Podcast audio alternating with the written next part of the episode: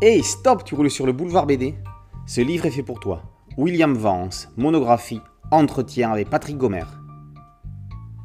William Vance, 1935-2018, fut l'un des meilleurs dessinateurs réalistes de bande dessinée de tous les temps. Le biographe Patrick Gomer l'a rencontré de nombreuses fois dans sa maison en Espagne. Ces entretiens donnent aujourd'hui lieu à une monographie semi-chronologique, semi-thématique, lui rendant honneur. 8 septembre 1935, William Vance naît à Anderlecht, en Belgique.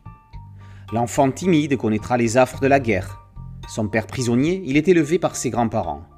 Chaque dimanche, à la sortie de la messe, son aïeul lui achète l'hebdomadaire Bravo.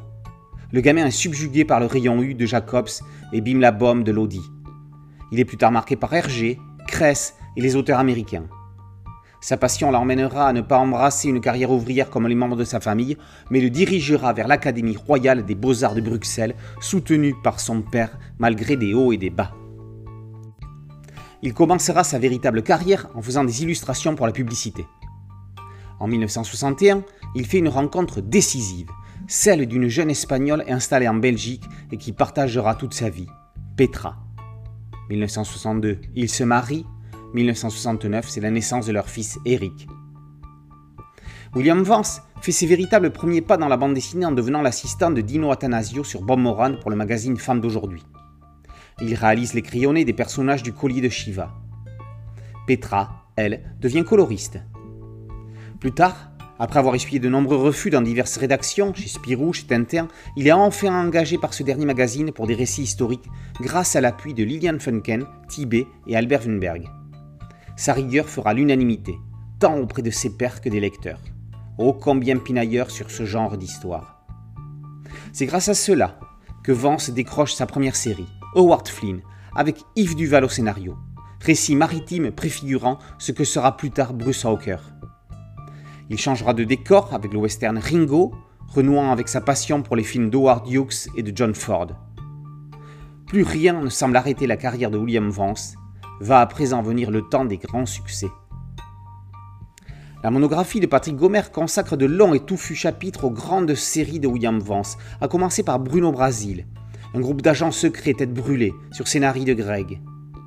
Pour Henri Verne, il sera le meilleur dessinateur de Bob Moran pendant 18 épisodes. Avec Roderick, et surtout avec Ramiro, Vance chevauchera dans des contextes historiques peu exploités, au Moyen Âge espagnol. Son amour pour la marine à voile l'amènera à créer Bruce en fin 76, toujours pour femmes d'aujourd'hui. Vance fera même une reprise de luxe, celle de Blueberry, pour deux épisodes de la série Marche à Blueberry, mais ça ce sera au début des années 90. Si Vance connaît le succès, la gloire a frappé à sa porte au début des années 80. Greg ne fournissant plus de scénario pour Bruno Brasil, il crée un nouveau polar d'espionnage avec Jean Van Ham, 13. La suite, racontée dans ce pavé, appartient à la grande histoire du 9e art. Avec cette monographie, Patrick Gomer offre à William Vance l'écrin qu'il manquait pour mettre sa carrière en valeur et découvrir l'être sensible, cultivé et bienveillant qu'il était. Ces choses faites avec ce pavé richement illustré indispensable. William Vance, monographie. Entretien et Patrick Gomer est paru aux éditions d'Argo. Boulevard BD, c'était un site dédié, un podcast audio et une chaîne YouTube. Merci de liker, de partager et de vous abonner. A très bientôt sur Boulevard BD. Ciao